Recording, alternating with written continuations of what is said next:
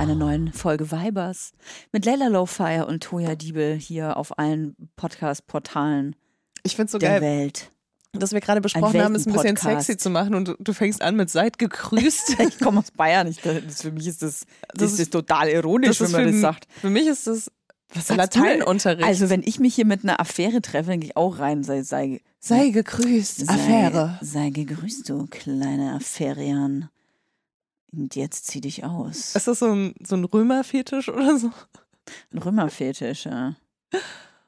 Ich muss mir gerade ich muss mir gerade vorstellen, dass ein Typ vor mir steht und so komische Römersandalen anhat. Ah, aber so aus. Stylegründen. Ein, nee, einfach so aus Stylegründen. Einfach so, das ist ein, so wie ein neuer Balenciaga-Style, Also, weißt du? so wie diese ähm, Herren Hermes-Sandalen. Ja, einfach so, so Römersandalen, die so bis zum Knie hochgehen, so Schnallen. Wenn du dann so zum, du findest, du hast den schon öfter irgendwie, oder vielleicht habt ihr euch getindert oder einfach zum Sex verabredet und findest den mega scharf, du, du hinter dir musste man schon Rollsplit auslegen quasi, das, äh, als auf dem Weg zum Date. Und dann kommst du da an und der Typ hat, sieht mega geil aus und ihr esst was Geiles und schlürft Austern und also so stelle ich mir ein geiles Vor, Vor-Sex-Date vor. Dann steht er auf mit Römersandalen an. Was, was, Was würde dich das stören? Ich würde, glaube ich, so hart lachen. dass ich Sorry, aber ich würde, ohne Scheiß, ich würde sagen, sorry, aber what the fuck? Echt? What the fuck? Nee, ich finde das, glaube ich, richtig sexy. Weil das so, das ist halt so nicht Modestandard oder so, weißt du? Und ich finde es dann cool, wenn Leute einfach drauf scheißen und ihre Römersandalen anziehen. Das möchte ich sehen. Das möchte ich sehen, dass du ein Date mit einem Typen hast und der ist genau dein Typ und alles passt. Und dann steht er auf und hat er Römersandalen bis zum Knie an. Würde mich nicht interessieren, muss ich ehrlich sagen. Ich würde es eher noch fetischis fetischisieren. Krass. Fetisch fetischisieren. das Ist finde das ich ein echt krass. Wort? Ja, Das bestimmt so mir einfach. komisch. Okay, also ist, ich, ich fände es geil, muss ich sagen. Ich finde ja auch so ein bisschen so Weirdos, finde ich ja auch ganz geil. Ja, ich auch. Ich auch. Aber Römersandalen, ne. Naja, schalte nächste Woche wieder ein, wenn es äh, bei Vibers nicht um Römersandalen geht. Wir wollten eigentlich, um es vorwegzunehmen, so ein bisschen so eine sexy Folge machen. Keine Ahnung, wie wir die scheiß Sandalen jetzt hier reingebracht haben. Aber eigentlich soll es ein bisschen. Sexy Folge ist vielleicht auch ein bisschen. Ähm, geht in der Richtung. Irreführend. Irreführend, ja. Ähm, tatsächlich wurde mir nämlich neulich die Frage gestellt, äh, ob ich mich in meiner Sexualität verändert habe über die Jahre. Und da habe ich erstmal so lachen müssen und ich dachte, ey, sorry, ich bin jetzt 31. Äh, mein erstes Mal war mit 15. So, nein, ich habe mich überhaupt gar nicht verändert. Ähm, aber natürlich wollte die Frage fast hinaus. Ich sollte natürlich dann erklären, warum und wie und bäh. Und ähm, es ist wie so oft bei den ganz banalen Fragen. Ich denke dann länger drüber nach, als ich eigentlich vor- vorher vermutet hätte. Jetzt kommt Werbung. Kommen wir zu unserem heutigen Werbepartner und zwar Clark. Eine App und alles da drin. Ja, nicht ganz alles, aber alle Versicherungen auf jeden Oh Fall. ja. ich muss ja sagen, äh, ich habe mir ein E-Bike bestellt. Ich werde jetzt E-Bike Du bist ja verrückt. Ja. Und äh, dabei sind einige Versicherungsthemen für mich aufgekommen. Und zwar zum einen natürlich eine Diebstahlversicherung, Mhm. was geil ist, weil dann Clark wusste ich, dass das schon abgedeckt ist in einer anderen Versicherung, die ich habe. Äh, Dann brauchte ich also keine neue. Welches Thema aber noch irgendwie so ein bisschen aufgeploppt ist in meinem Hirn, war, was ist eigentlich mit der Berufsunfähigkeitsversicherung? Weil ich wohne in Berlin, ich fahre Fahrrad in Berlin und ich weiß als Autofahrerin schon, wie oft ich gesehen habe, dass äh, Fahrradfahrer übersehen wurden im Straßenverkehr. Mhm. Was passiert, wenn mir irgendwas passiert mit äh, meiner Firma oder Ich übernehme das irgendwas? nicht, Leila. Das, das muss Clark regeln. Ich übernehme Gut, das, das nicht. wäre jetzt meine erste Option gewesen. Die zweite Option ist natürlich eine Berufsunfähigkeitsversicherung. Und bei Clark ist es wirklich geil. Du hast alles im Blick. Du äh, siehst sofort, wo du versichert bist, wo du dich vielleicht noch ein bisschen besser versichern kannst, wo du vielleicht dich auch noch ein bisschen günstiger versichern kannst. Und Clark funktioniert wirklich da wie so, wie so ein Makler. Das Tolle ist, man hat ja oft Fragen. Also ich zumindest, weil Versicherung, das ist für mich eine Welt. Ich will mich da auch nicht, ehrlich gesagt, nicht so viel mit beschäftigen. Ich will, dass andere sich damit beschäftigen. Und genau das macht Clark. Und zwar mit Experten und Expertinnen, die sich persönlich um einen kümmern. Egal ob jetzt Telefon, Videocall, Chat oder Mail, man kann die wirklich alles fragen und die helfen einem auch. Der große Vorteil ist, Clark gehört zu keiner Versicherungsgesellschaft. Das bedeutet, Clark berät dich immer unabhängig, also in deinem Interesse. Das ist mir persönlich sehr wichtig. Und wenn man jetzt denkt, ja, das hat ja bestimmt seinen Preis, das muss ja super teuer sein. Nein, die Clark-App und alle Leistungen sind kostenlos. Und wir haben sogar noch ein Extra für unsere Hörer und Hörerinnen.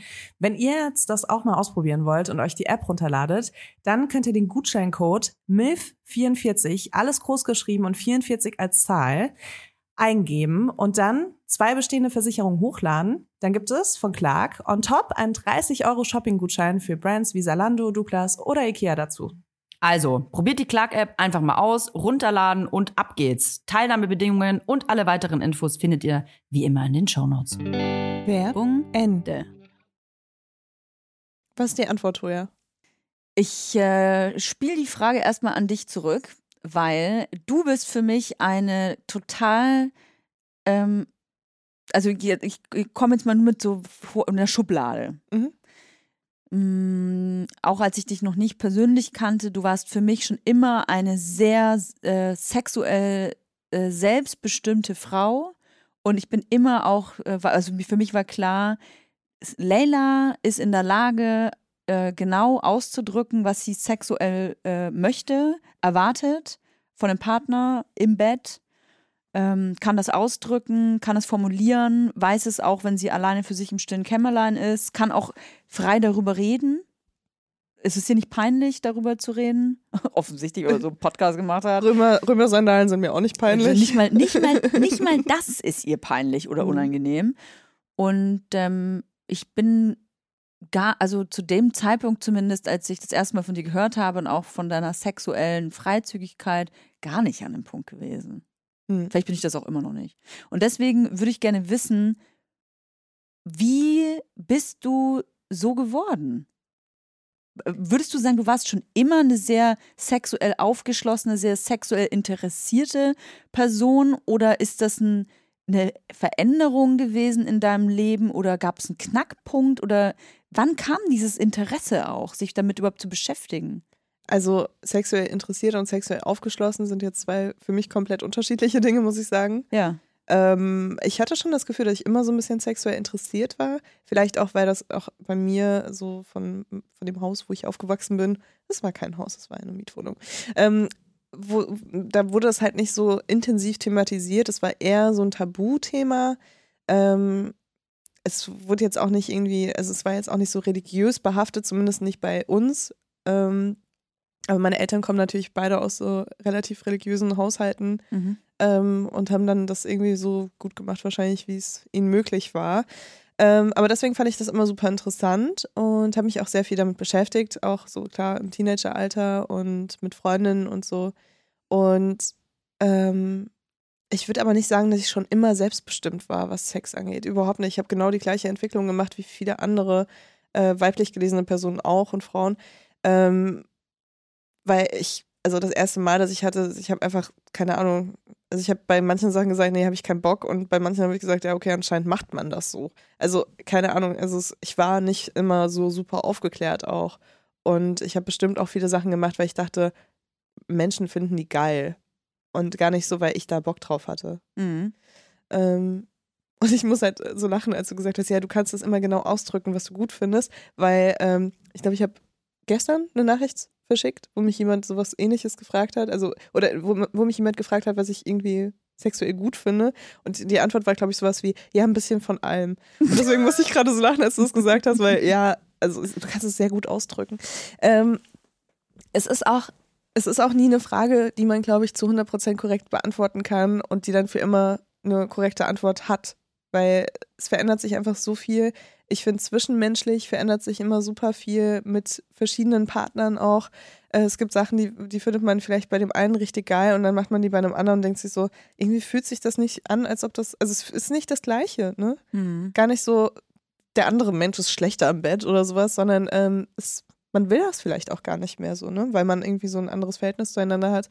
Und deswegen ist das alles so, ich finde, da sind so viele Variablen drin. Wichtig ist einfach nur, sich das immer wieder zu fragen, worauf man Bock hat, was man gut findet, was man nicht so gut findet, ähm, ob man Sachen macht, weil sie anderen Leuten gefallen, ausschließlich, oder ob man Sachen auch macht, weil sie einem selbst gefallen. Und natürlich andersrum genauso sich zu fragen, ähm, zwinge ich, zwing ich gerade hier jemandem irgendwas auf, worauf der andere vielleicht gar keinen Bock hat. Manchmal ist man sogar in einer Situation, wo beide PartnerInnen Dinge tun, weil sie denken, das gefällt dem anderen. Am Ende kommt raus, weil man mal drüber Finden's spricht. beide blöd. Das war für beide total scheiße und beide haben sich da so durchgequält schon fast. Ja.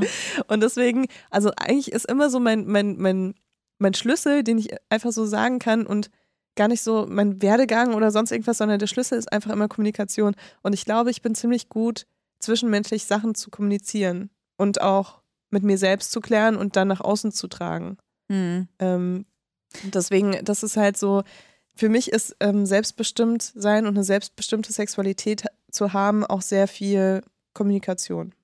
Das sowieso. Aber ich, wenn ich mich erinnere, so an meine ersten Partner, mit denen ich im Bett gelandet bin, dann war Kommunikation ähm, zwar da, aber ge generell nicht dafür da, auszudrücken oder auszumachen, was ich gerne möchte. Hm. Ja, total verständlich. Ging mir Weil- genauso. Also ich war, glaube ich, schon immer für Außenstehende oder für den Partner, mit dem ich dann da zusammen war, oder habe ich den, sicherlich den Eindruck erweckt, behaupte ich jetzt einfach mal, dass ich wissen würde, was ich da mache. Und dass ich das auch gerne mache oder dass ich genau einen Plan davon habe. Ähm, und das hatte ich aber nie. Also das war, glaube ich, geht mir heute noch so. Das geht mir heute noch so. Aber es ist ja auch so ein bisschen, also die, der erste Kontakt, den man so mit dem Thema Sex hat, ne? Ähm, ist ja auch so teilweise ein sehr schambehafteter Kontakt. Total. Ähm, weil du weißt, es gibt da draußen irgendwas und dir wird irgendwie suggeriert, da gibt es Menschen, die sind richtig gut darin und das sind die coolen Leute, weißt du? So, Mhm. äh, egal ob das durch Pornos ist oder durch Erzählungen vielleicht auch von Leuten, ähm, irgendwie hat man dann so Angst, dass man keine Ahnung hat und dass man da alles falsch macht und dass man deswegen weniger liebenswürdig auch ist, weil man versteht das erste Mal vielleicht auch, dass so Sex und Beziehungen auch zusammenhängen können und äh, das ist ja voll, voll der krasse Druck einfach, also egal ob äh, auf Jungs oder Mädchen in diesem Moment, Mhm. ähm, du hast ja einfach so, du, du, du versuchst, glaube ich, einfach so zu tun, als ob du wenigstens 5% mehr Ahnung hättest, als du überhaupt hast. Also selbst bei mir, wenn das losgelöst war von einer Beziehung, würde ich äh, behaupten, und das war es in einem gewissen Alter von 17 bis 25 eigentlich in den meisten Fällen, dass es losgelöst war von einer Beziehung, was ich äh, an Sexualpartnern äh, hatte, dass ich da ähm, Dinge gemacht habe, die ich einfach gemacht habe, um sie zu machen Zum Beispiel. um attraktiv zu sein, weil ich dachte, das macht man dann, wenn man eine sexuell aufgeschlossene Frau ist. Analverkehr. Ja, also das glaube ich, weiß ich gar nicht. Kann ich jetzt. Das ist eine gute Frage. Jetzt kommt Werbung. Wir kommen zu unserem heutigen Werbepartner und das ist Koro. Mm. Mm. Bei Koro Drogerie findet ihr super viele qualitativ hochwertige Lebensmittel, Snacks, Trockenfrüchte, Nussmuse und vieles mehr. Und die sind auch noch richtig preiswert. Wie Oh machen ja. die das, Notoya? Wie machen die das? Das fragt ihr euch wahrscheinlich auch. Punkt eins sind vor allem die effizienten Großpackungen. Das bedeutet nicht nur weniger Verpackungsmüll, was ja einfach geil ist für alle, nicht nur für die Umwelt, sondern auch für den äh, Müllhaushalt zu Hause. Und natürlich können Koro dafür auch bessere Preise anbieten, weil sie direkt ähm, vom Großhändler sozusagen das weitergeben an den Endkonsumenten. Und sie suchen immer wieder neue, individuelle und ungewöhnliche Lösungen, um äh, das alles viel transparenter zu machen. Und deswegen lieben wir Koro. Wir lieben Koro und vor allem liebe ich Koro für die Bionut Buttercup Salted Peanut. Oh, ich muss das schon so schwierig aussprechen. Leute, Leila, das sind, du musst dir vorstellen, also, das ist so eine knackige Hülle, ja? Wie so ein kleiner Cup aus Zartbitterschokolade. Jetzt muss ich kurz Aha. schlucken. Da drin Okay. ist ein softer Kern aus Erdnussbutter. Ist alles Bio-Qualität, ist super lecker. Und sogar vegan. Das wusste ich persönlich gar nicht, sehe ich aber gerade. Das ist übrigens auch praktisch für unterwegs. Ich leide ja, gerade wenn ich unterwegs bin und sehr gestresst bin, weil ich zwei ähm, sehr anspruchsvolle Menschen mit mir dabei habe, leide ich oft an, an so Unterzuckerung und muss so ganz schnell irgendwie nee, was in den Schnabel reinfahren. Und dafür hat Koro mein geile. Snacks. Da kann man sich übrigens auch so ganze Boxen mit nur mit Snacks bestellen. Aber ganz ehrlich, so ein, so ein, so ein Cup hat ja auch die perfekte Größe. Ne? Die kannst du einfach einmal im Mund reinschieben. Du, sind 13 niemand Gramm. hat's gesehen. Nee, niemand Und hat's dann kaust gesehen. du da heimlich Ja, dran. genau. Weißt du, und das, ist ja auch ein ganz Happen, weich. oder? Das ist das Einhappen, das Boah, ist ganz geil. weich. Und Kinder kriegen das gar nicht mit. Also ich liebe ja äh, so Nüsse. Und ich liebe ja auch vor allem Nüsse, die besonders gewürzt sind. Egal, ob das jetzt so Wasabi ist oder was äh, eher, sag ich mal, simpleres wie Salz und Pfeffer. Äh, ich mag das voll gerne. Und es gibt bei äh, Koro so Cashewkerne, die mit Chili gewürzt sind. Und das Krasse ist einfach, so, was denkst du, was so ein halber, halbes Kilo Cashewkerne kostet, wenn du es im Supermarkt kaufst, ne? Ein halbes Hier kostet Kilo. einfach- bestimmt 20 Ja. Euro oder so. 25? Hier kosten halt 500 Gramm Cashewkerne mit Chili 12,50 Euro. Und das finde ich ist ein Preis-Leistungs-Verhältnis, da kann ich mir gerne, gut und gerne so eine halbe Packung reinziehen, ohne dass ich mir denke, dass ich mich damit verschulde. Und ähm, deswegen, also ich liebe einfach diese gewürzten, die, ich habe bei Koro auch noch nie eine eklige Gewürzmischung auf Nüssen gehabt oder so. Irgendwie hat mich alles immer überzeugt bei denen. Und natürlich auch ohne Geschmacksverstärker, ähm, was ich auch immer ganz gut finde. Und ja, deswegen, also äh, schaut euch auf jeden Fall mal diese äh, Nussmischung oder Gewürznusspackung an. Super geil, auch so abends vom Fernseher, einfach um noch was wegzusnacken. Ja, vor allem, das ist dann praktisch, weil die Packung, die wird nicht so schnell leer und da hat man dann das Gefühl, nicht so viel gegessen zu haben, weißt du? Wenn man dann so eine Kilo, Kilotüte vor sich hat. Übrigens auch großartig für Müsli-Fans. Gerade wir äh, zu Hause mit den kleinen Menschen haben hier eine richtige Müsli, Müsli-Festival jeden Morgen. Und da gibt's bei Koro mega geile Optionen, weil es einfach diese großen Säcke sind, zum Beispiel so gefriergetrocknete Erdbeerscheiben sind ja hardcore am Rennen. Wenn man so kleine Packen aber immer kauft, das ist super teuer und man hat sehr viel Müll, da seid ihr bei Koro richtig. Wir haben natürlich auch einen Code für euch mit dem Code VIBERS. Alles groß geschrieben. Spart ihr 5% bis zum 31. Dezember diesen Jahres. Das ist geil.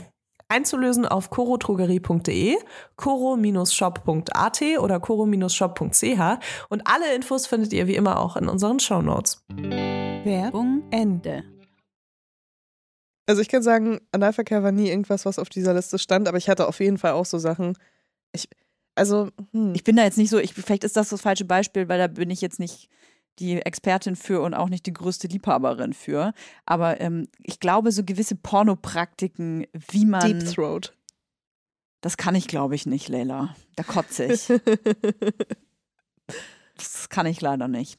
Aber ähm, ich glaube eher, ich, ich kann jetzt gar nicht so genaue Praktiken nennen, sondern eher, wie man Dinge tut. Mhm. Also, dass man besonders äh, lasziv versucht auszusehen oder sich Dinge anzieht, von denen man meint, die muss man dann so tragen oder sich rasieren, äh, so rasieren. Ich weiß noch, eigentlich ein gutes Beispiel, dass ich mit, mich mit 18 ähm, immer so rasiert habe, dass es auf jeden Fall das ist nicht mal ein Stoppel irgendwo, weil das wäre für mich aus, das, das war für mich klar, wenn dann Stoppel zu sehen ist, dann bin ich sexuell total unattraktiv und man kann keinen Sex mit mir haben. Dass es nicht geht. Ich hätte, wäre dann lieber noch zur Tanke gelaufen, zwei Stunden, um mir einen Kackrasierer zu kaufen, als so ins Bett zu gehen. Krass. Ähm, aber ich hatte hast, du, hast du dich mal gefragt, woher das kommt? Also hast du da irgendwie so eine Wurzel gefunden oder so? Hm. Manchmal sind das, glaube ich, auch so Kommentare einfach, die man dann so im Teenie-Alter von einer anderen Freundin vielleicht hört oder so. So, Mhm. ah, hast du gesehen, die hatte irgendwie Stoppeln oder also irgendwas komisches, ne? Was sich dann so verankert, wo man so denkt, ich darf keine Haare haben. Mhm. Ich habe selber zu, in dem Alter sicherlich keinen Porno geguckt.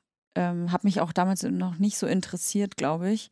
Aber ich glaube, das könnte Kommentare gewesen sein von Jungs vielleicht, wenn man so aufwächst. Ne? "Ja, Die ist richtig geil, die hat alles gemacht.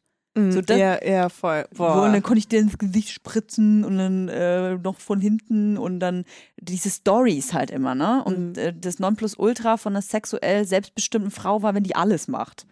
Also putzt sie dann noch oder weiß ich nicht.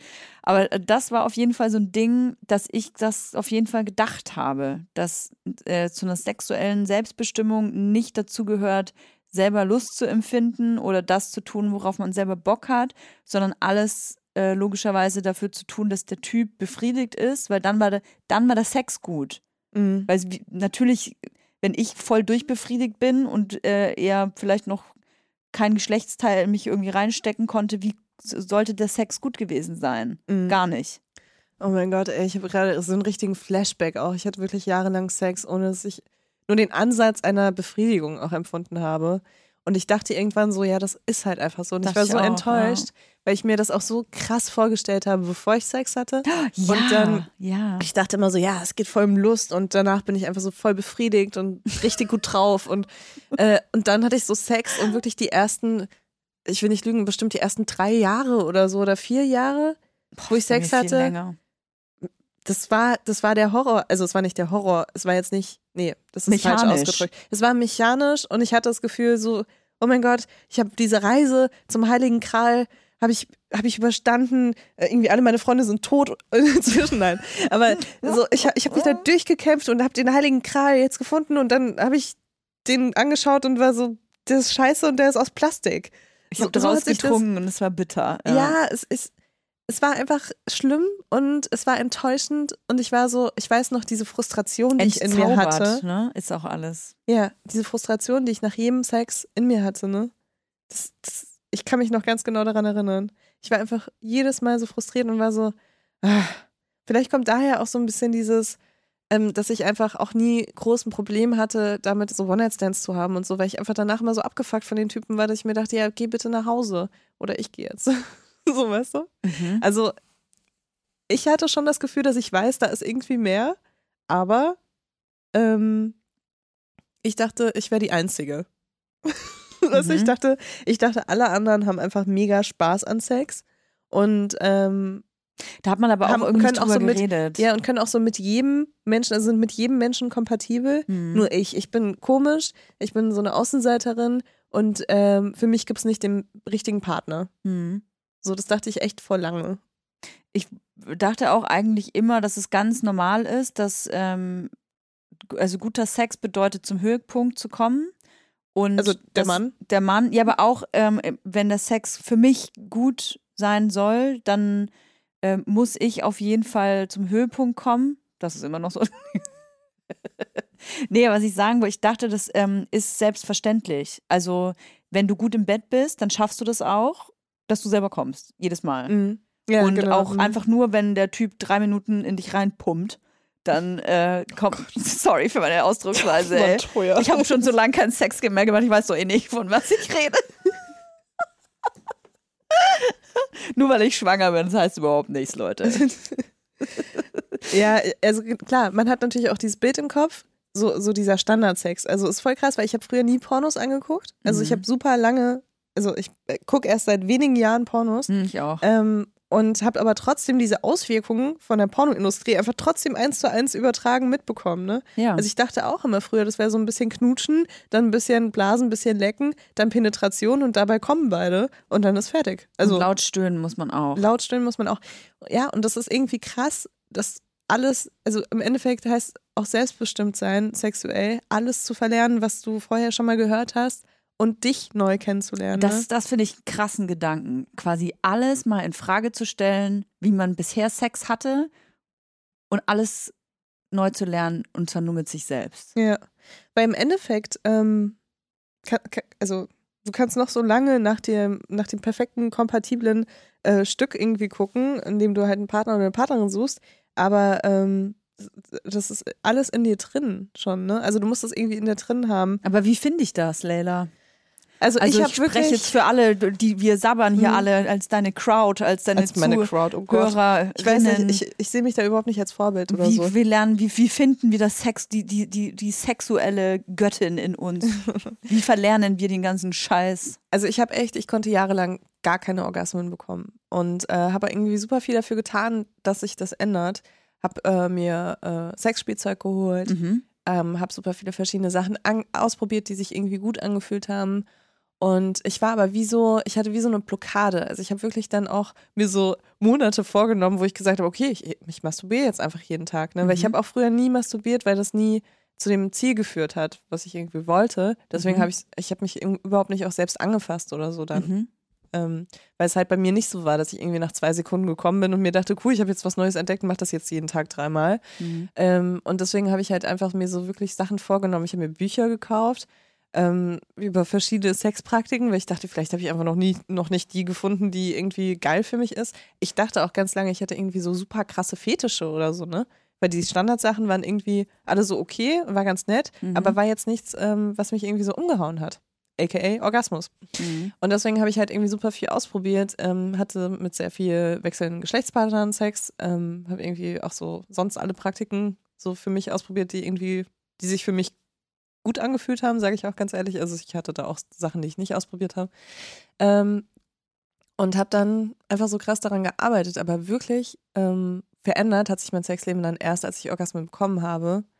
Und ähm, Aber die kamen durch, ähm, durch das Erlernen des eigenen Körpers, weil du selber dich mit dir auseinandergesetzt hast, oder hattest du irgendwann einen Partner, mit dem alles anders war?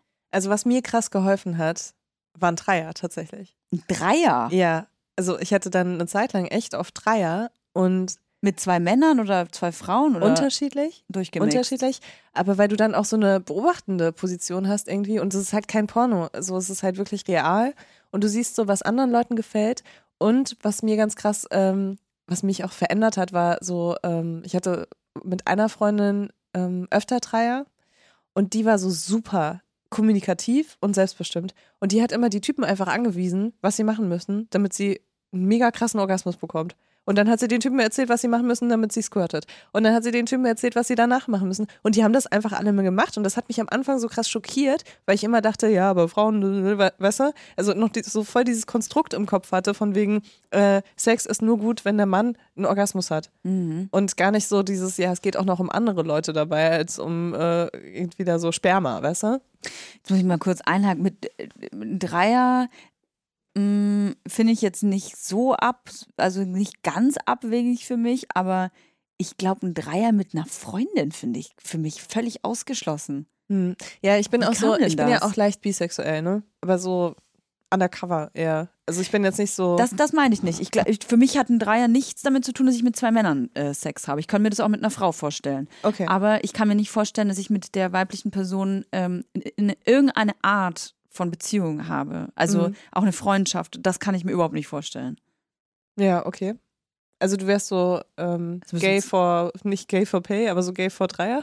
Oder, also würdest du was mit der Frau haben, weil ihr einen Dreier habt, aber du kennst den nicht? Ich würde ja auch was mit einer Frau haben, glaube ich, wenn es keinen Dreier Ach so, okay. Ja. Also, Also- hast du eher so Hemmungen, was Freundschaft angeht? ich, Ja, Okay. genau. Das Ja. fände ich total weird, wenn man Gut, dann mhm. das nächste Mal einen Kaffee trinken geht und dann beim Kaffee so, wollen wir das nächste Mal wieder zum Sex treffen? Ja, okay. Da kann ich sagen, also ähm, die Introduction von uns war schon sehr sexuell, deswegen Okay, war das, okay. also die Freundschaft kam dann erst mit der Zeit. Da war, okay, da war ein sexueller Vibe sowieso. Okay, das ist was anderes. ja. Weil stell dir vor, ich jetzt sage jetzt so, du Leila, also wenn das Kind draußen ist, dann könnten wir doch eigentlich.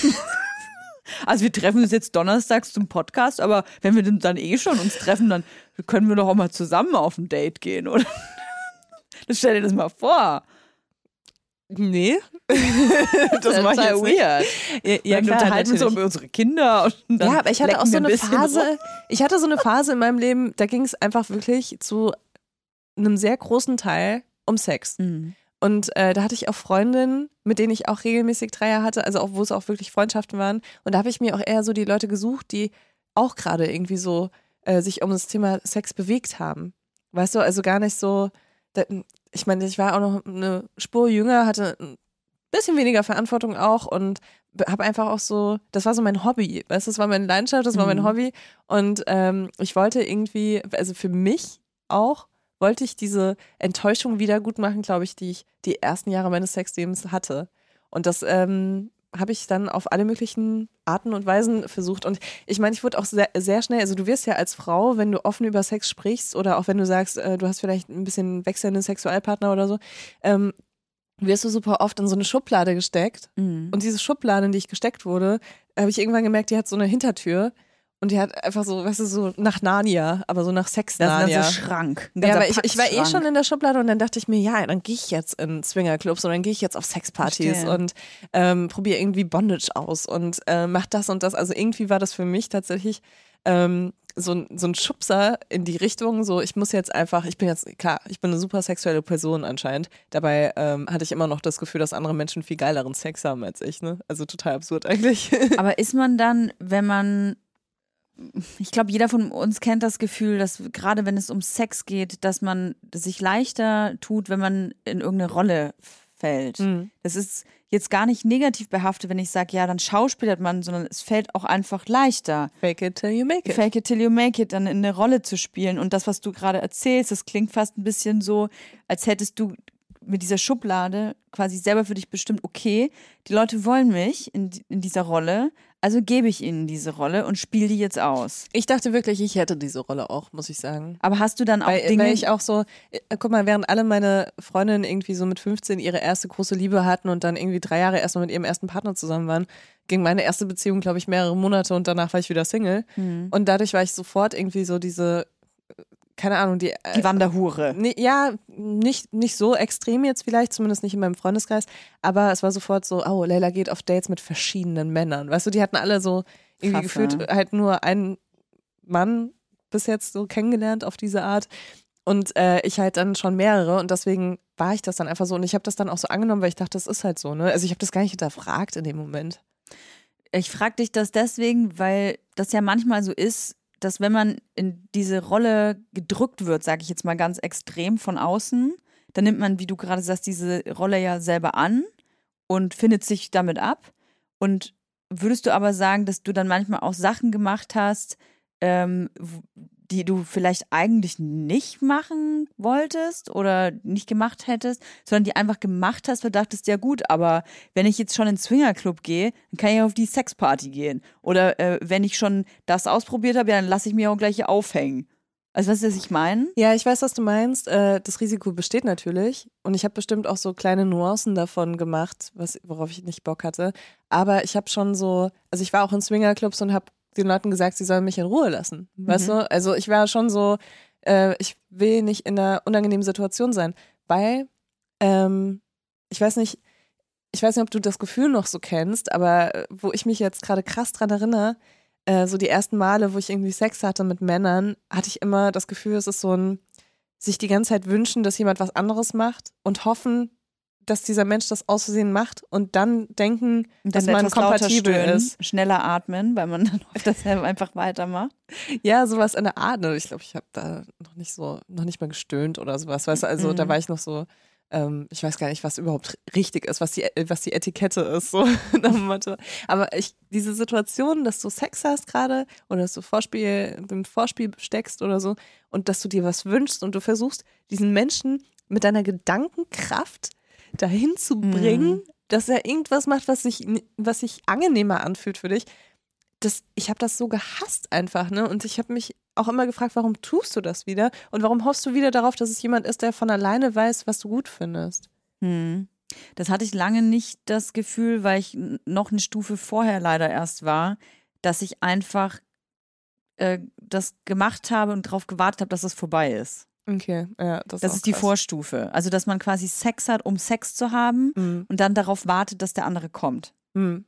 Oder sich dann denkt so, ah, okay, ähm, wie du vorhin schon erwähnt hast, jetzt knutschen wir, okay, nächstes, jetzt passt er meine Brüste an, dann wird die Hose aufgemacht. Also diese ganzen Dinge werden abgespielt und ähm, man hat so dieses Raster vor sich und wartet einfach, bis es vorbei ist. Es klingt jetzt negativer, als es gemeint ist. Es war nicht so, dass ich mich dazu nicht unbedingt dazu gezwungen gefühlt habe, sondern so war für mich halt Sex.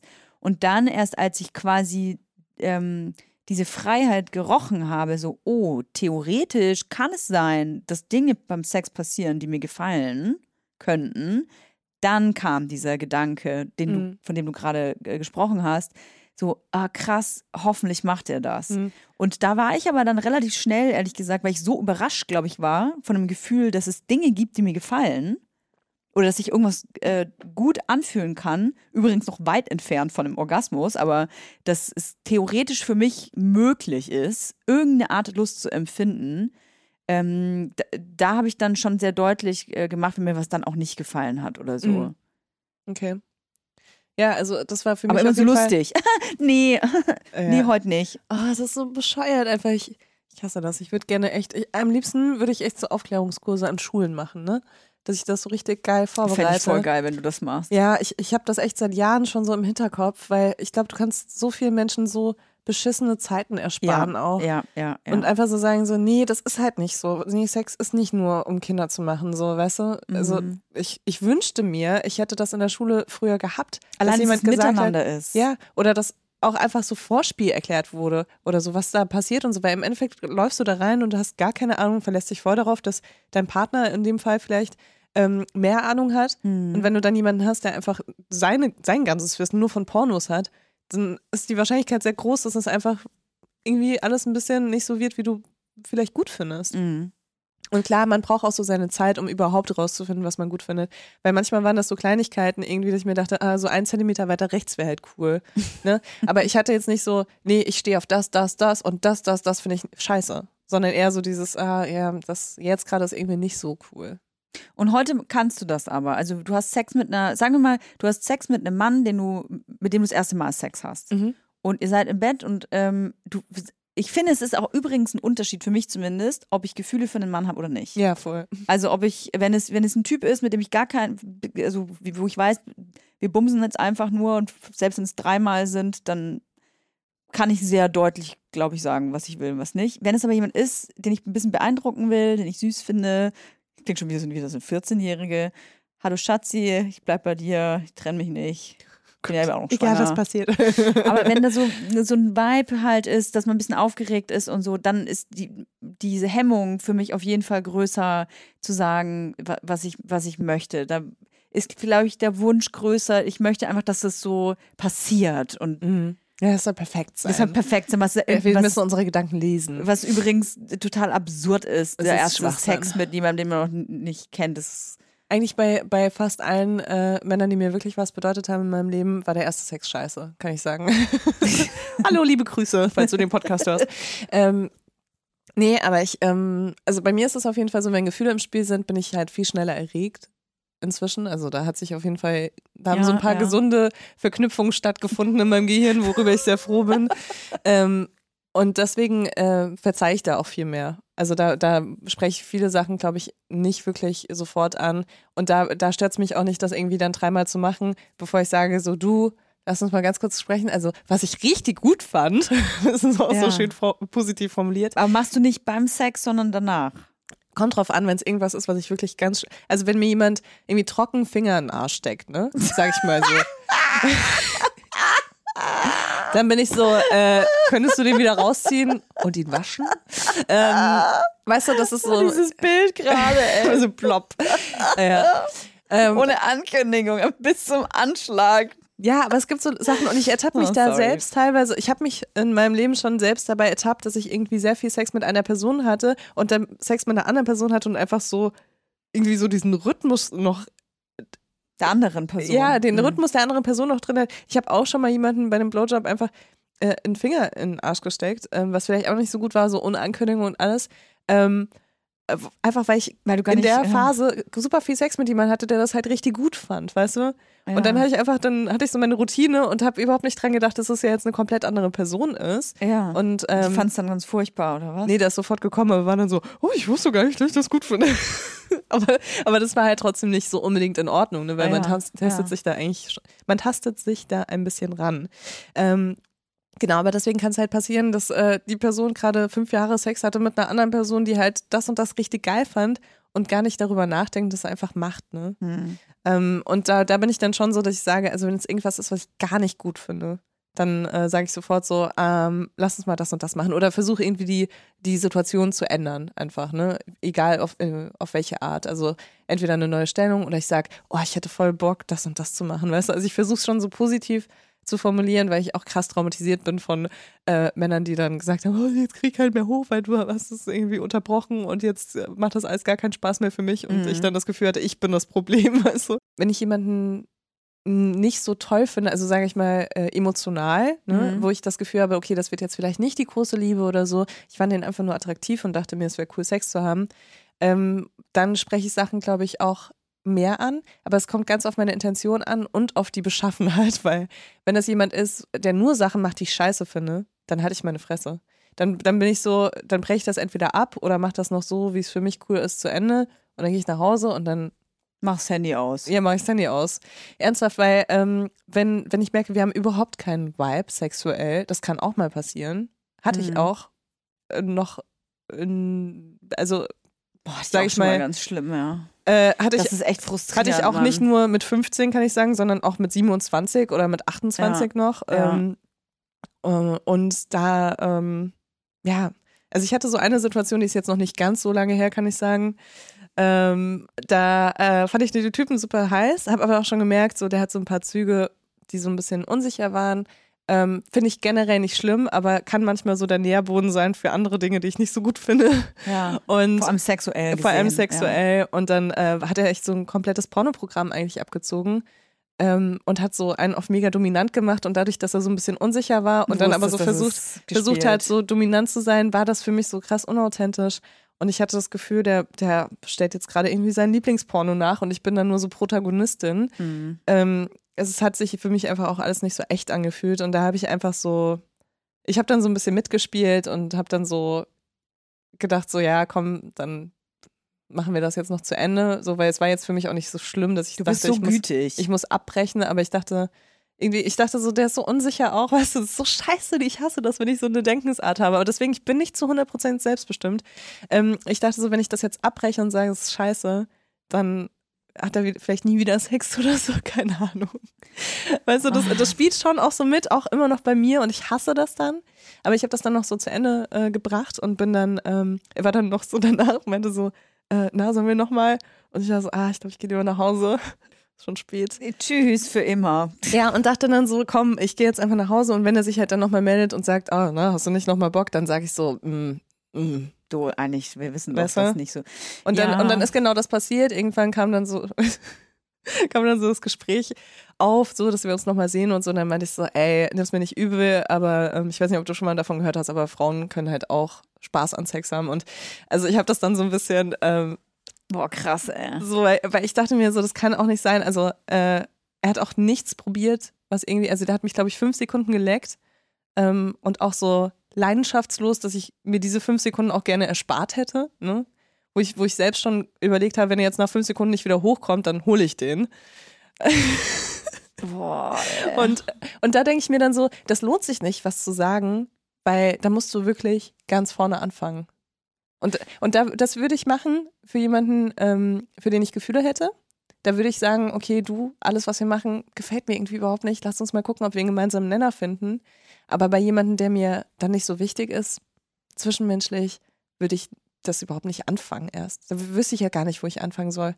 Wirklich, also da müsste ich wahrscheinlich da- damit anfangen, erstmal aufzuklären und zu sagen, ja, Frauen können auch einen Orgasmus haben. Ich glaube, ich ähm, kann, kann mir gar nicht vorstellen, mit jemandem zusammen zu sein oder äh, äh, jemanden näher emotional kennenzulernen, mit dem der Sex so katastrophal ist. Ähm, also, ver- versteh mich nicht falsch, katastrophal kann ja auch einfach sein, weil man aufgeregt ist. Ne? Das ist ja oft so, wenn man jemanden wirklich gut findet, dann äh, ist man unsicher, dass dieses Gefühl, von dem ich gesprochen habe, dass man sagt, ja, wir lassen es jetzt einfach passieren und gucken, was passiert, wie so zwei Hunde, die man aufeinander loslässt, die sich noch nie gesehen haben. Ähm, die lecken sich auch erstmal das Arschloch.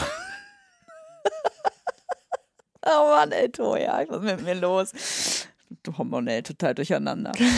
ähm, aber es, es gibt ja auch eine andere Art von Katastrophe und das ist das, was du gerade beschrieben hast, dass ich, dass ich das, wenn ich das Gefühl habe, dass mein äh, Gegenüber ein Programm abspielt, das überhaupt nicht mit dem äh, matcht, was ich mir so vorstelle im Bett, dann ähm, kann ich mir vorstellen, habe ich gar kein Interesse, die Person näher emotional kennenzulernen, weil ich mir denke, so, ey, wenn du das nicht merkst oder kein Interesse daran hast, das, was Dinge zu tun, die mir auch gefallen, ähm, dann pff, wie soll das passen? Und das ist was, was ich auch erst lernen musste, ähm, dass ich das brauche von meinem Partner oder meiner Partnerin, ähm, nämlich das Gefühl zu haben, dass meine Sexualität auch wichtig ist und dass es meinen Partner sogar vielleicht geil macht, wenn ich, wenn mir irgendwas gefällt, weil ähm, dieses Gefühl zu haben, okay, mein Partner hat jetzt Bock auf, keine Ahnung, von mir aus Analverkehr, weil es einfach so, das ist sowas, wo, wo oft dieses Thema aufkommt auch, ne? Ähm, so, ja, okay, vielleicht ist es für den Typen enger oder geiler, weil er irgendwie gerne Analpornos guckt oder weil er es einfach geil findet. Ähm, aber genau, wie, wie komme ich dahin, dass, es, äh, dass ich ihn, eben diesen Wunsch, sage ich mal, erfülle ähm, und trotzdem auch Spaß daran habe? Das war für mich auch so ein Weg zum Beispiel. Und Ja, und ich denke für viele andere auch. Ich glaube, weniger von beim ersten Mal Analverkehr geil. Kann ich mir vorstellen.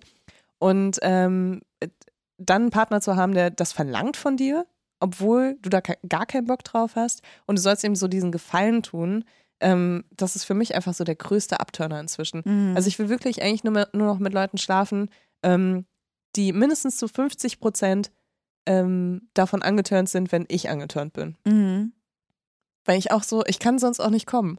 So, wenn Leute mich lecken und ich habe das Gefühl, die lecken mich, weil ich denen gerade eine Stunde eingeblasen habe, ne? Dann denk, dann kann ich nicht kommen. Dann denke ich nur darüber nach, so, oh mein Gott, wie muss sich das gerade für die Person anfühlen? Ist das jetzt so ein Abarbeiten? Oder ist das jetzt so. Ähm, Kopfkino pur. ja, ja. oder denkt die Person vielleicht auch gerade darüber nach, was sie noch erledigen muss? so, ich kann mich nicht entspannen, ne? aber wenn ich jemanden habe, der mich leckt und der so ähm, einfach so krass viel Leidenschaft da, dr- da reinsteckt und ich merke, der wird richtig geil davon, mich zu lecken, so dann kann ich davon auch kommen. Mhm. Und ich habe ja wirklich auch bei Besser als Sex oder Sexvergnügen früher noch, ähm, habe ich so oft gesagt, ey, ich stehe nicht auf Lecken. Aber das habe ich inzwischen auch für mich so rausgefunden. Und ich meine, das war in den letzten Jahren jetzt, ne? Das war jetzt nicht irgendwie an, Anfang 20er oder so Krass. ähm, dass ich das auch richtig gut finden kann, aber halt nur in diesem Rahmen. Und ich glaube, diese, diese Rahmensituation rauszufinden, das ist halt das, was so wichtig ist, um sexuell selbstbestimmt zu sein. Wir sprechen jetzt die ganze Zeit über äh, Sex mit Personen, die man noch nicht lang kennt, so ein Antasten, so ein, so ein, wie lernt man sich sexuell kennen, wie kann man sich da selber ähm, empowern, quasi irgendwas rauszufinden, was man gerne mag und wie formuliert man was, was man nicht gerne mag. Jetzt gibt es, glaube ich, aber tausende von Beziehungen, auch vielleicht, was heißt vielleicht, sicherlich viele Menschen, die gerade zuhören, die in Beziehungen sind. Und äh, wenn man ganz ehrlich ist, na, gerade wenn man sehr viele Jahre schon zusammen ist, das ist nicht so, als hätte man da jeden Tag noch einen richtig geilen Sex und auch vor allem Bock auf geilen Sex. Da Zumindest nicht bei allen. zumindest nicht bei allen ähm, und auch nicht wöchentlich vielleicht und auch vielleicht nicht monatlich. Vielleicht auch nicht jährlich. es Aber- ist alles okay, solange es für euch okay Äh, ist. da, das sowieso, aber ich glaube, dass das schon ähm, eine Sorge ist, die viele Menschen haben. So was passiert, ähm, wenn der Zeitpunkt kommt, wo man sich sexuell nicht mehr anspricht, also wo man nicht mehr sofort sich gegenseitig anspringt, nur weil man irgendwie gerade die Unterhose wechselt. So, und wie behält man das bei und wie ähm, kann man vielleicht auch lernen, Dinge, die man jahrelang in einer Beziehung vielleicht einfach immer gleich macht beim Sex. Ich glaube, das ist was, was auch sehr äh, normal ist, dass der Sex immer gleich abläuft. Und irgendwann merkt man vielleicht nach sieben Jahren so, boah, das ist irgendwie, das Ist mir nichts mehr. das Hm. irgendwie auch das vielleicht, diese Stellung, das gefällt mir eigentlich, wenn ich ehrlich bin, schon seit vier Jahren gar nicht mehr. Oder vielleicht hat es mir auch noch nie gefallen, aber irgendwie machen es nur so. Und da irgendwie aus einem Muster auszubrechen, wenn man den Partner ja auch nicht verletzen will, die Partnerin zu sagen, so, ey, lass mal, wir müssen irgendwie mal reden, weil unser Sex ist entweder non-existent oder nicht gut. Hm. Wie machen, wie, wie schaffen wir das, dass das wieder gut wird? Wie macht man das? Durch positive Erziehung, würde ich sagen. Also es gibt ja so auch mit der Kindererziehung, es gibt ja so positive Erziehung und dann Mhm. gibt es die andere. Und was halt seltenst funktioniert, ist, dass man sagt, das und das finde ich scheiße. Vor allem, wenn man das gerade schon sieben Jahre gemacht hat, weißt du? Sehr verletzend kann ja, das auch sein. Super verletzend und teilweise ist es ja auch so Verrat schon fast. Ne? Ja, Überleg ja. mal, überleg mal, ähm, du hast irgendwie eine Partnerschaft seit sieben Jahren, wo, also wo der Sex halt immer gleich abläuft in so einem Rhythmus von mir aus, äh, zehn Minuten leckt er sie, ähm, also ich spreche jetzt von so einer heteronormativen Partnerschaft, ähm, dann bläst sie ihm irgendwie zehn Minuten ein und dann haben sie äh, in genau zwei Positionen Sex und bei der einen kommt er.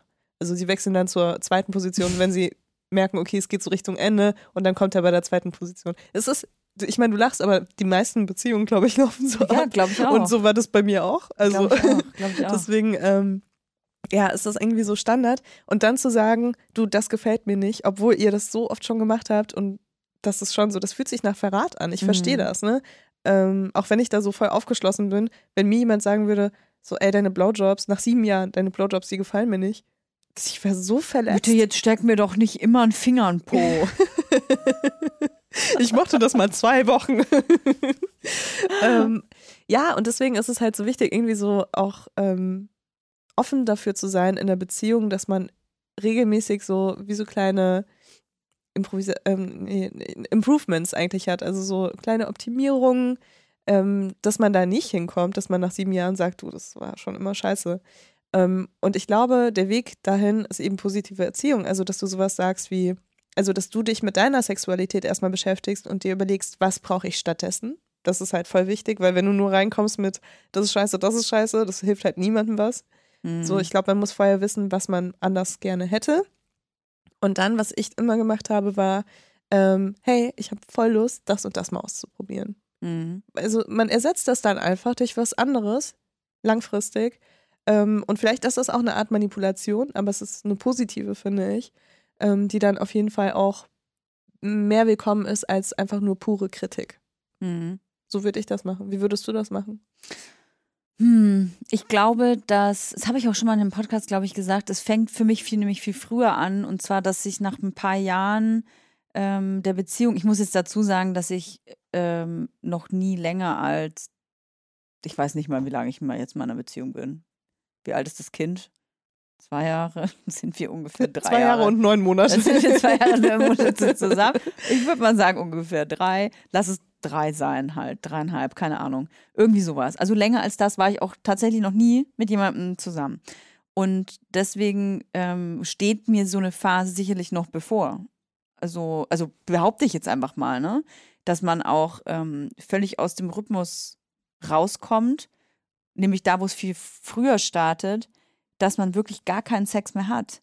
Also ich kenne Pärchen, in, auch in meiner Umgebung, wo Sex einfach eine unglaublich kleine Rolle spielt oder eigentlich gar keine Rolle spielt.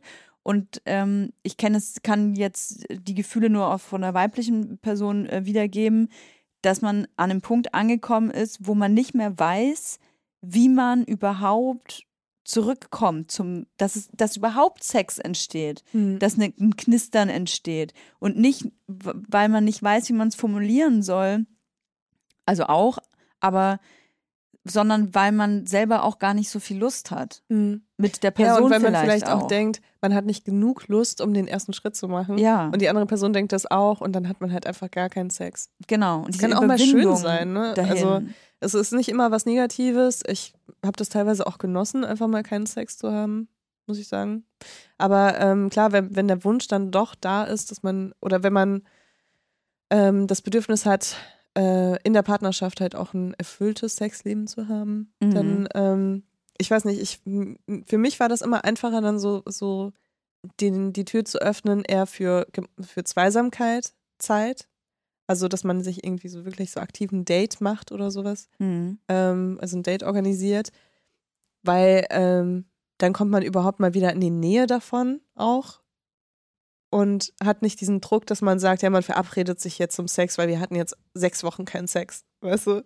Und was, glaube ich, ganz wichtig ist, ist, ich, ich, ich verstehe dieses Gefühl, dass man selber das Bedürfnis hat, umgarnt zu werden und ähm, wenn man schon an Sex denkt und man, weil man sich dann denkt, so, ja gut, aber die andere Person, die macht ja überhaupt nichts dafür, dass ich irgendwie äh, Bock darauf hätte. Also, ja gut, da mache ich auch nichts. Hm. Es bringt aber nichts, wenn man sich halt dann jeden Abend äh, mit Anti-Rutsch-Socken und einer eine Jogginghose und einem Mickey-Maus-Pullover ähm, unter der Heizdecke legt und irgendwie.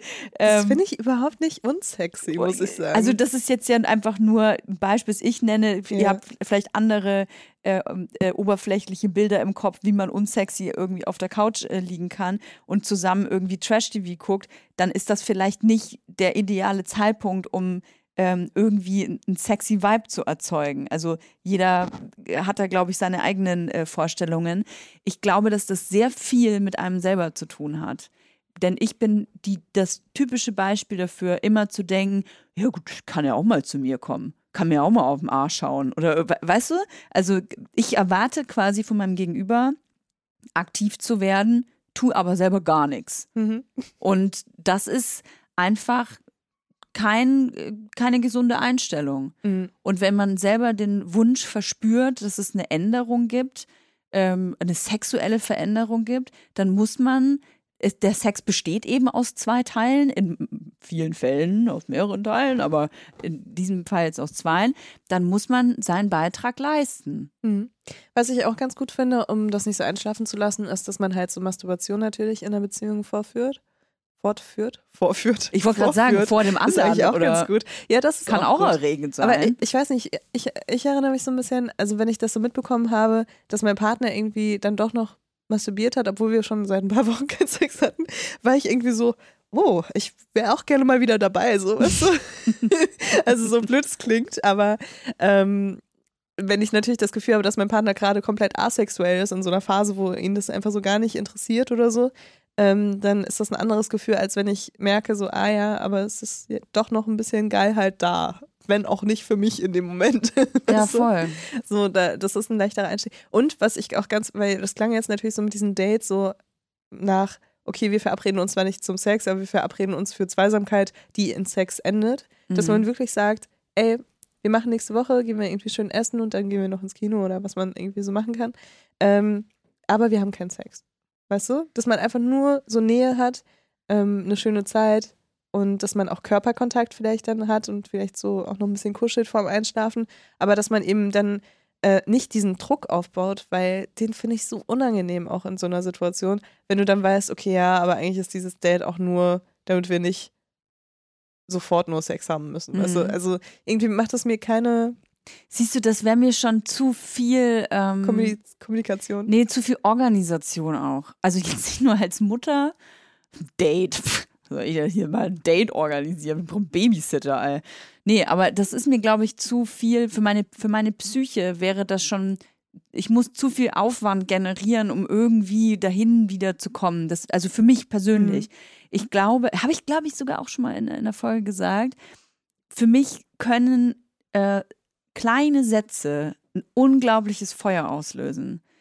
Ich weiß, dass es, Scheiße auf. ich weiß, dass das manchmal eine Über Überwindung kostet, aber dem anderen zum Beispiel einfach zu sagen, ähm, einfach so, ey, in, in dieser Hose siehst du richtig geil aus. Oder Mhm. ich habe heute Nacht, auch wenn es gelogen ist, ich habe heute Nacht von Sex mit dir geträumt und es war richtig geil. Mhm. Und dann einfach gehen. Also kleine Sätze, die, die einfach den anderen auch vielleicht ein bisschen Honig ums Maul schmieren. Herzlich willkommen bei Wie manipuliere ich meinen Langzeitpartner? Finde ich gar Heute nicht. mit Toya und Finde ich Leila. nicht. Ich finde Es nicht, dass ja- es was mit Manipulation zu tun hat, sondern dass äh, ich komme wieder zu diesem Gedanken, dass man sich ja selber etwas wünscht. Man wünscht sich eine Aufmerksamkeit vom Gegenüber.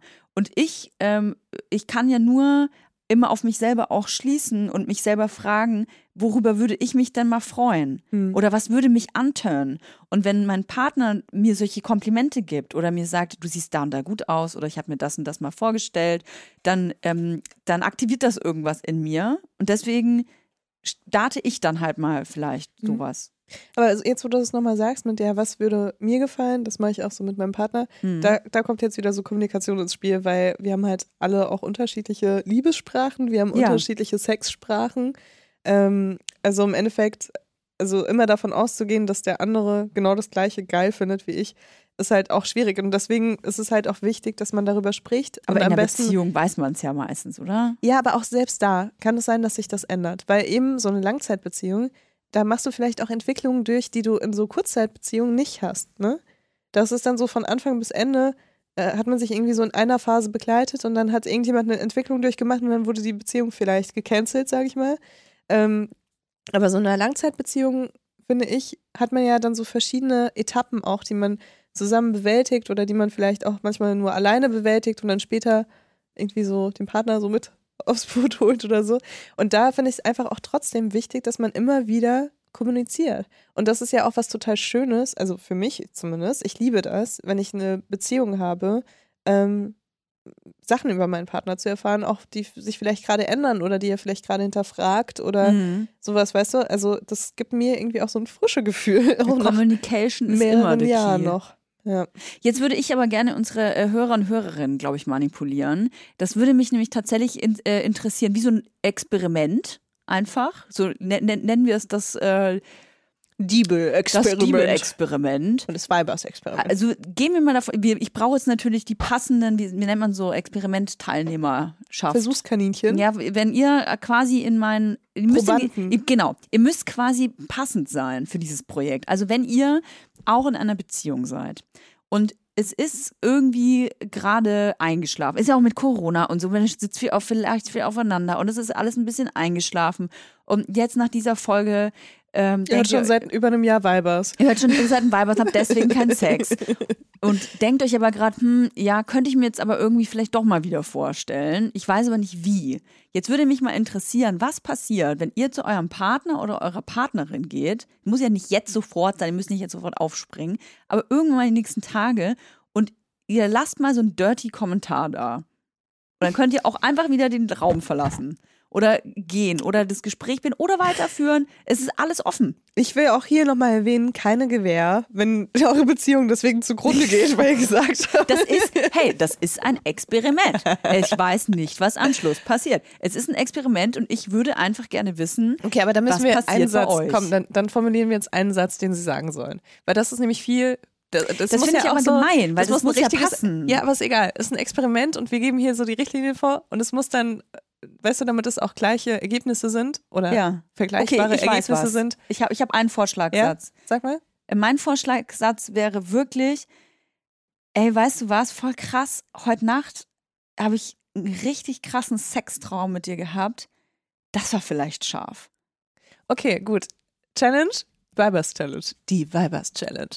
Ähm, ihr schreibt diesen Satz eurem Partner, eurer Partnerin per Nachricht. Ihr dürft ihn auch in während- eure Sprache ein bisschen anpassen. Während, genau, während, äh, während ihr nicht im gleichen Raum seid. Weil ich glaube, das fällt leichter, das per Nachricht zu Ihr, schreiben. ihr dürft es, äh, wenn die Leute wollen. Ich finde das auch in Person ins Gesicht, finde ich es auch, das kann ganz schön geil sein. Wenn also ihr ich euch bin dafür, nicht wir traut, machen dann hier alle das euch. Gleiche, damit wir vergleichbare Ergebnisse haben. Schreibt eine Nachricht, wenn der Partner, die Partnerin gerade nicht im Raum ist. Vielleicht seid ihr auch nur auf Toilette. Ah, das finde ich nicht gut. Aber dann haben wir auch ein Ergebnis, weil dann können sie uns auch einen Screenshot schicken von der Antwort.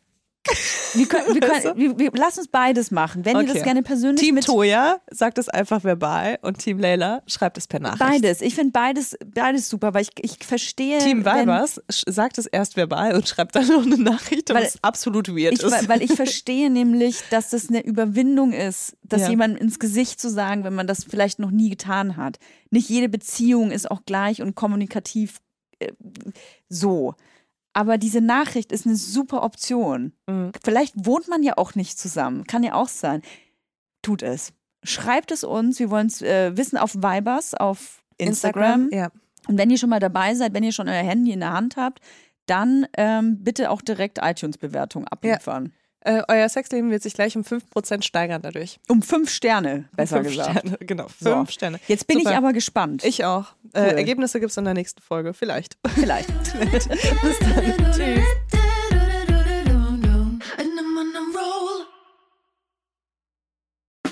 Der 7-One-Audio-Podcast-Tipp. Hallo, ich bin Lynn. Und ich bin Leo. Ihr kennt uns vielleicht schon vom True Crime Podcast Mord auf Ex. Eigentlich sprechen wir da ja jede Woche über Verbrechen. Aber da gibt es ja noch ein anderes Thema, das die Menschen und uns schon immer fasziniert hat. Die Liebe. Krasse Geschichten, die wirklich passiert sind. Bonnie und Clyde zum Beispiel. Cleopatra und Caesar Oder Diana und Charles. oder halt Camilla. Liebe gibt's bei True Love aber auch nicht nur im klassischen Sinne. Es geht auch um Familie, um die Liebe zum Beruf oder sich selbst oder Freundschaft. Am besten sind ja auch eh die Filme, wo dann am Ende steht, nach einer wahren Begebenheit. Das sind so Geschichten, die kannst du dir eigentlich gar nicht ausdenken. Ja. Und das gibt's jetzt eben als Podcast. Und das Ganze heißt True Love. Ja, der Name sagt's eigentlich schon. Aus True Crime wird True Love. Krasse Geschichten, Plot-Twists und verrückte Protagonisten. Es ist also in anderen Worten ein Podcast für alle, die True Crime hassen, aber auch für alle, die True Crime lieben. Macht euch bereit für ein neues Podcast-Genre, True Love. Oh, ich kann es gar nicht abwarten, euch die Geschichte zu erzählen von zum Beispiel dem Jungen, der nach seiner Mutter gesucht hat. Jahrelang, auch wenn ich wahrscheinlich dabei heulen werde. Oder die Geschichte von Sissy. Also der Film ist nichts dagegen. Ab dem 20. Oktober, überall wo es Podcasts gibt, True Love. Echte Geschichten, wahre Liebe. Voller Werbespruch, oder? Ja, aber es ist ja auch schön. Der Podcast macht ja glücklich. Ja, deswegen jetzt am besten direkt abonnieren.